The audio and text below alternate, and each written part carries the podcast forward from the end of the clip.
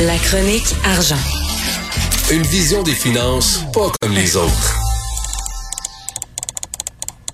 Ah, ça, c'est l'in- l'informatique, là, la SAC. Et mon Dieu, que ça, ça travaille, hein, ça travaille au point de vue des souris informatiques. Euh, Sylvain Larocque, journaliste économique au Journal de Montréal, Journal de Québec, des problèmes informatiques à la SAC. euh, ça a failli envoyer un gars en prison.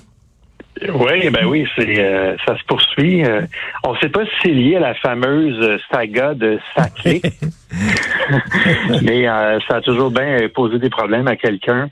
Un camionneur, Monsieur Coulombe des Laurentides, qui est allé, comme souvent les camionneurs vont aux États-Unis, est allé dans l'État de New York au début du mois d'avril, et puis on lui a dit, ben là, il va falloir vous passer un petit contrôle de routine, une, une inspection, ce qui fait régulièrement. Donc, arrête sans trop être inquiet. Et là, à un moment donné, on lui met un, un collant rouge sur son camion disant euh, hors service. Il comprenait, comprenait vraiment pas ce qui se passait. Il commençait à être inquiet un peu.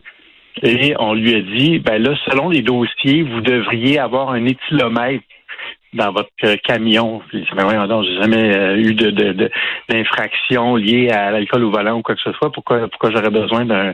Tu sais, c'est les espèces de machines dans lesquelles tu dois souffler pour euh, pouvoir démarrer ta voiture quand Oui, oui, oui. euh, reconnu coupable d'une infraction de ce type-là.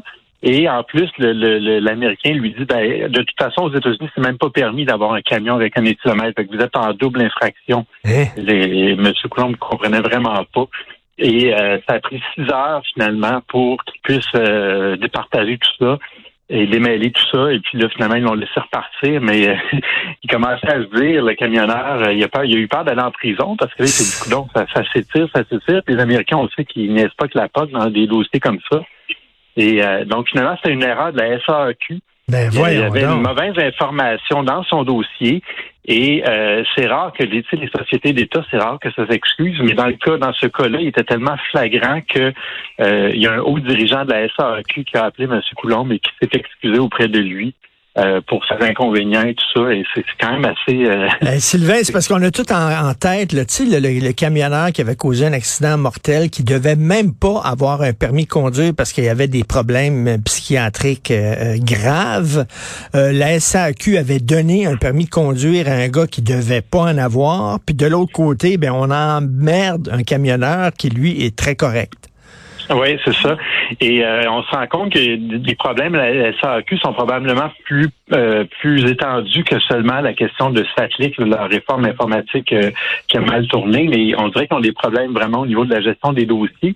Il me semble que s'il y a un organisme qui devrait être capable de pas être mêlé dans ces dossiers, c'est bien la SAQ. C'est ça oui. numéro un, de, de gérer des dossiers, s'assurer que les gens sont en, en règle et tout ça.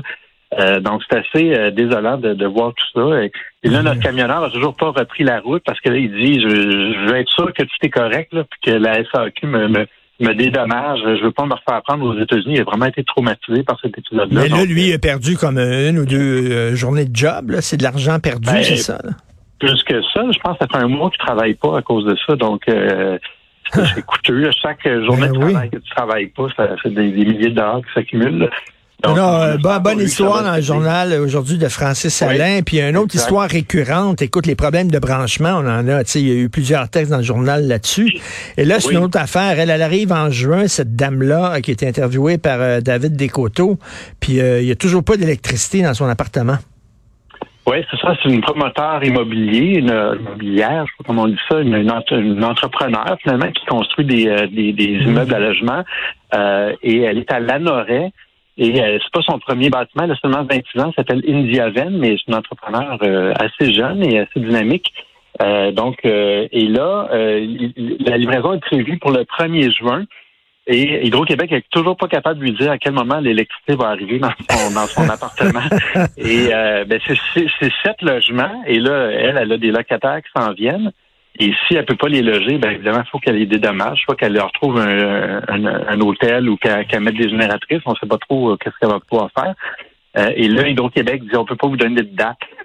Mais là, attends une minute, là, euh, Sylvain, c'est pas à Saint-Meumeux, les Glindelins, là, c'est à Lanoret, Christy, c'est pas dans le plein Oui. milieu de la jungle. Oui. Puis ça montre à quel point les choses ont changé sur Hydro-Québec. Tu sais, avant, Hydro-Québec, c'était une fierté nationale. Tu sais, c'était, c'était stable. Tu savais que tu pouvais- à quoi tu pouvais t'attendre. Il n'y avait pas de problème, euh, pas de problème majeur en tout cas. et, là, tu sais, personne qui se posait question, je, je veux faire de l'électricité demain. Tout le monde, on était branchés, puis il y avait, il y avait des pannes des fois, mais c'était rien de majeur.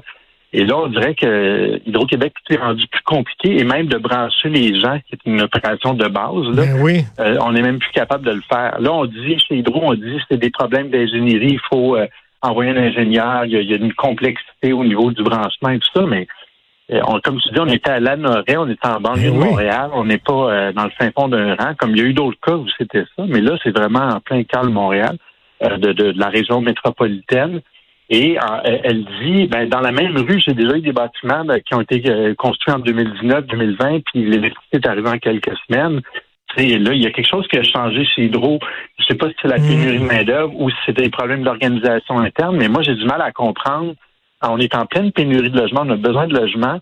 On n'est pas capable Ben oui. de mieux planifier les choses, d'embaucher les gens au salaire que les gens font chez Hydro. Là, tu devrais être capable de trouver des gens il faut que tu branches du monde, ben t'embauches des gens. Si tu vois que les projets, tu sais, ils voient les demandes arriver, là, on peut pas dire que ça arrive à la dernière minute.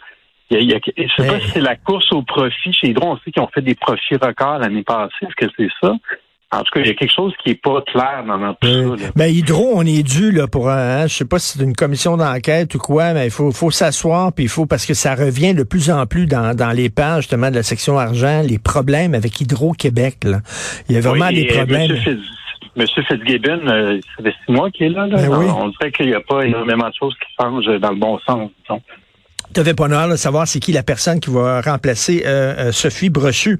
Et en terminant, un savoir. fleuron, un fleuron québécois euh, qui a été euh, vendu aux Américains.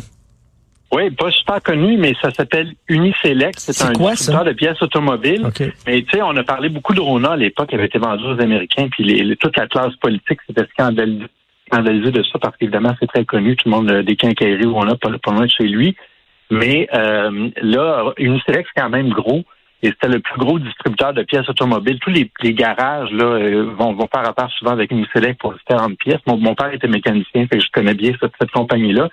Mais bon, bref, l'entreprise euh, allait un peu mal financièrement. Elle été achetée par une compagnie américaine pour presque 3 milliards. Et la caisse de dépôt était actionnaire à hauteur de 10% d'Uniselect. Et euh, ben là, finalement, il, il se laissait un peu désirer. On ne savait pas trop s'il allait voter pour ou contre. On se doutait un peu qu'il allait voter pour. Et finalement, ils ont décidé de voter pour quand même. Mm. Et là, ils disent qu'ils ont obtenu des engagements de la part des Américains. Alors, tiens-toi bien, euh, Richard, là. Euh, ils disent qu'ils ont demandé aux Américains d'avoir un PDG à Boucherville. Mais là, Ok. tu sais, quand l'entreprise est vendue, c'est vraiment Ben un PDG, oui. c'est ça. Puis qu'il allait avoir des, des Québécois et des Canadiens qui allaient être considérés pour des postes au sein de l'entreprise américaine. euh, Ben oui, ben oui, ben oui. Parole, parole. Tu sais, euh, on le sait c'est quoi. Là. Une fois, une fois qu'il est vendu, les Américains disent ben oui, ben oui. Là. On, on vous promet ça, ils signent, puis après ça, ils font ce qu'ils veulent. Ben, tu te rappelles là, tu sais, il y avait eu des engagements aussi. Puis à un moment donné, ils trouvaient même plus la feuille sur laquelle étaient écrits les engagements. C'est trop drôle, ça. Euh, merci beaucoup, Sylvain Larocque. Bonne journée, on se reparle demain. Va bien. Salut.